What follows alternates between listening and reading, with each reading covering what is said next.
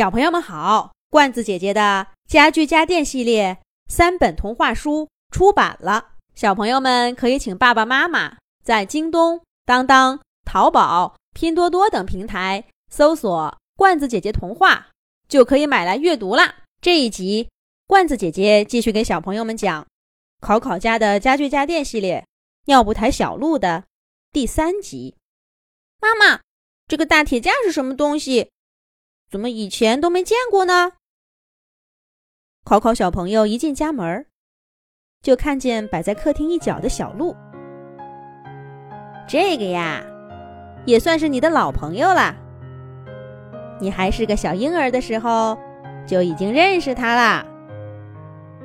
考考妈妈笑着说道：“老朋友，可是……”考考小朋友一脸疑惑。妈妈拉着考考坐下。一段久远的回忆，在考考妈妈轻柔的讲述中，也在小鹿的记忆中缓缓的展开了。那是考考第一次回家，一个软软糯糯的小婴儿，紧紧地靠在爸爸怀里，连眼睛都不愿意睁开。但那哭声倒是嘹亮的很，一进家门就把大家给镇住了。天哪，这个小宝宝得受了多大的委屈，才会哭得这么伤心呀？还好。考考妈妈温暖的怀抱，很快就让这个小家伙安静下来。你瞧他熟睡的样子，多像一个小天使呀！看看他，自己的心也跟着安静下来了。该换尿布了。第一天工作的小鹿很忐忑，他身上的铁管、台布都绷得紧紧的，生怕哪里做的不好。让小宝宝不舒服，可没想到的是，同样是第一次换尿布的考考爸爸，比小鹿还紧张呢。他的手哆哆嗦嗦的，考考小朋友稍微动一动，爸爸的手就像弹簧一样跳起来，一脸的无措。尿不台小鹿看着考考爸爸的样子，忍不住笑场了。那段时间，小鹿总是很累，白天不得闲儿，夜里还要起来工作三四回。可就这样睡眼惺忪的小鹿，配合着迷迷糊糊的考考爸爸和考考妈妈，陪着考考度过了最繁忙的小婴儿时期。日子飞快流走，考考小朋友迅速长大，夜里醒来的时候也越来越少了。不过这时的尿布台，不单单是换尿布的地方，还成了游戏区。只要一躺在小鹿身上，考考小朋友就笑个不停。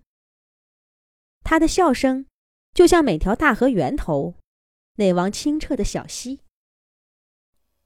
小鹿跟着考考动啊笑啊，总是能忘记所有的疲惫和烦恼。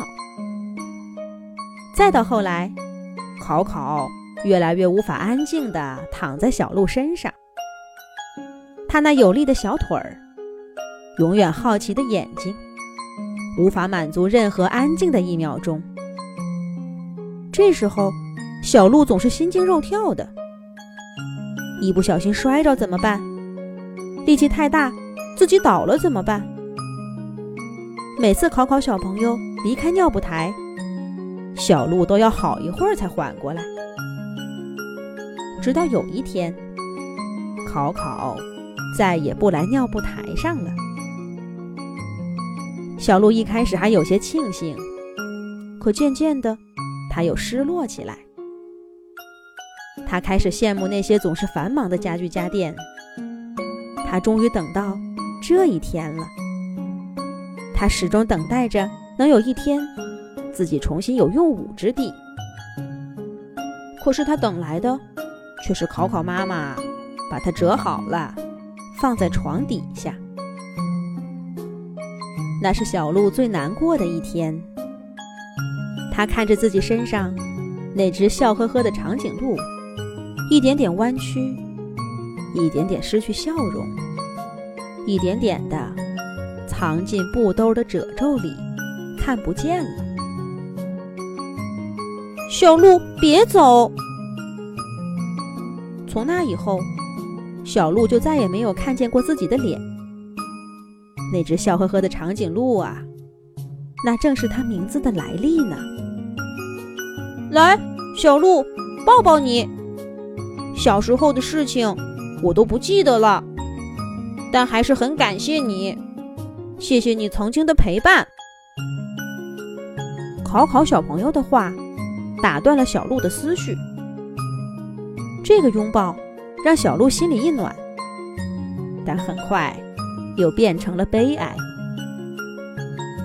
唉，有什么用呢？还不是要被丢掉。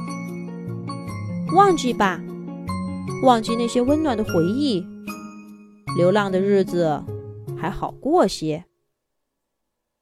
可是考考接下来的话。却让小鹿和家具家电朋友们都大吃了一惊。小鹿，你去了姑姑家，要好好的陪伴小弟弟长大，就像以前陪我一样。什么？姑姑家？小弟弟？不是被丢掉？